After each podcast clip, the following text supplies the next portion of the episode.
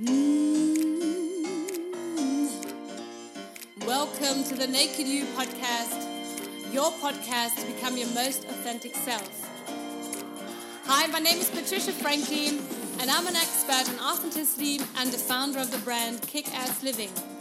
It's my mission to bring out the best in you and to help you strip away those layers of pretense and conditioning that might have been blocking your life all the time so that you can start living a happy, a satisfying, a successful, and a mm-hmm. joyful life.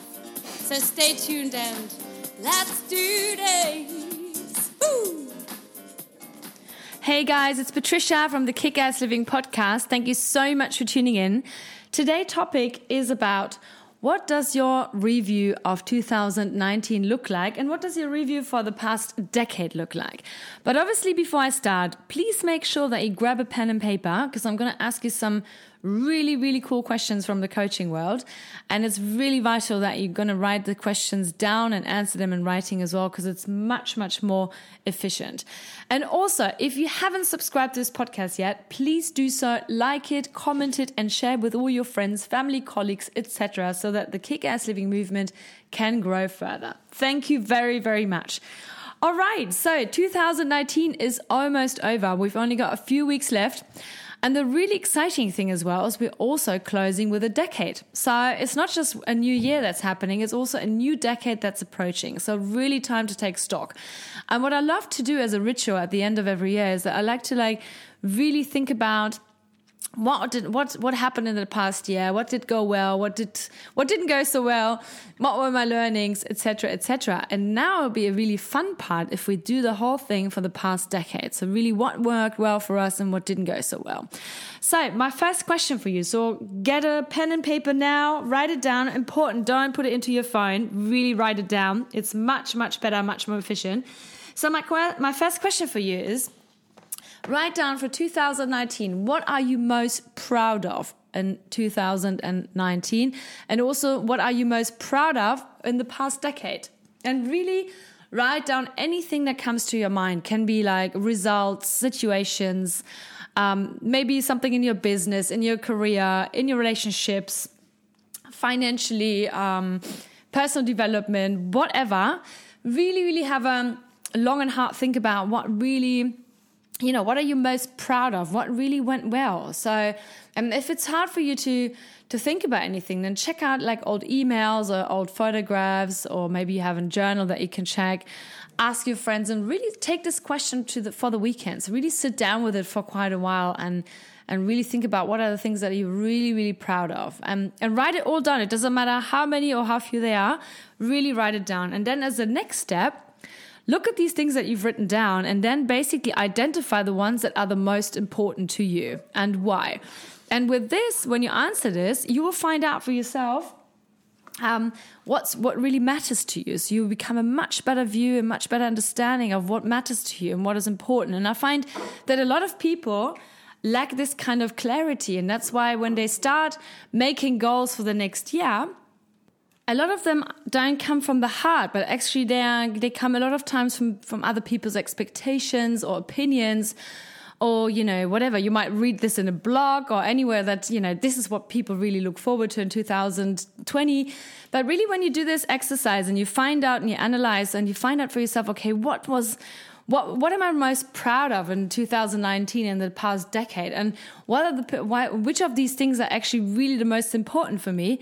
Then you get a really, really good sense of clarity for yourself on what's really, what really matters to you. And so you basically can put your focus on 2020 with this in mind. And then also, as a second exercise, write down what are your learnings and your lessons from 2019 and from the past decade. What, what, what did you learn? What are those, you know, everything like from, from positive to negative? Are there any failures? Are there anything great achievements? And I don't know, like for me, for instance, I've really identified that, hey, I've really learned how to deal with my feelings because I used to numb my, my feelings for, for decades and I, I never kind of learned how to deal with my feelings. And in the past decade, this is where I put my focus on.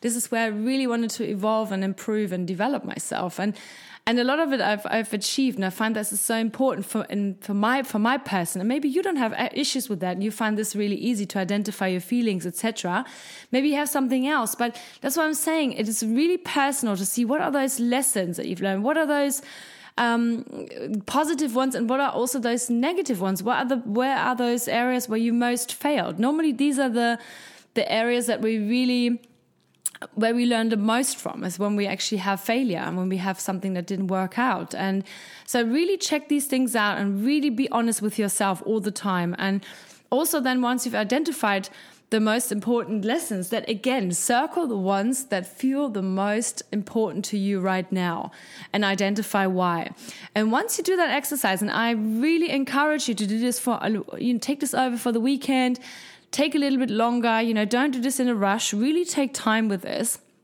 Really, really chill and really check this out for a long time. And then you can really, you can get a better head start for 2020 because you really know what matters to you. So maybe, I don't know, your career was really important in your decade. Now you say you're saying, okay, I've settled, I'm done. Or maybe you're doing it, you're you're evolving in your business, whatever it is. As soon as you identify the points that you're most proud of, what are those situations that you really, really kicked ass at? Um, what are the lessons that you learned the most from and why are they so important for you? Then you really know what you have to focus on in 2020. So it's a really fun exercise. Do it.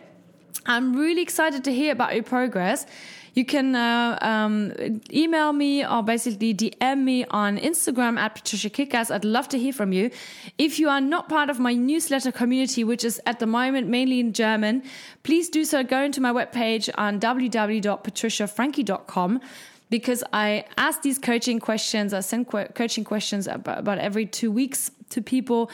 And um, so there's always something to learn from it. And another question that you can take for the last uh, for 2019 and for the past decade is to see what are you most grateful for in 2019 and in the past decade. And i find that a lot of times we rush around life and we don't uh, we don't re actually feel grateful for what we have and we kind of keep chasing something new something exciting the next rush the next thrill instead of really thinking about okay what am I most grateful for? And everything we have right now is something that we wished for in the past. And I really, really love this quote because it's really powerful, right? So a lot of times, uh, we end up thinking, oh yeah, you know, um, yeah, I've, I've, achieved this. I've got this really great apartment, but I want something bigger now. Then you get the bigger apartment, then you want a big house, and you kind of never stop. So the moment you sit down and become really grateful for what you have, you will automatically attract more of that into your life. What about your health? How good was your health in the last decade? How proud and grateful can you be of your body and your health? And um, I find it really interesting. Like the other, like uh, if you if you've been following my progress in the car, and two about two months ago, I tore a tendon in my um, in my or I tore my Achilles tendon. And it really, you know, I was really shocked about this because it was A, it was really painful, and B, it left me completely immobile. And for the past 10 weeks, it's been healing. And now, after 10 weeks, I can finally walk again properly without any orthopedic um, help or whatever. I can really walk again barefoot. And it, I find it amazing how that our body has these healing capabilities. And I'm so grateful for that. And so find something that you're really, really grateful for and write that down. And then also circle what is the most important to you and why and you will learn a lot more about yourself and you'll be much better uh, you will be much better off to to start finalizing and to start planning your new decade which starts in 2020 right. I'm really looking forward to hearing from you what your opinion is on that. Let me know how you how you get on with this. Lots of love for you and let's kick ass. Bye bye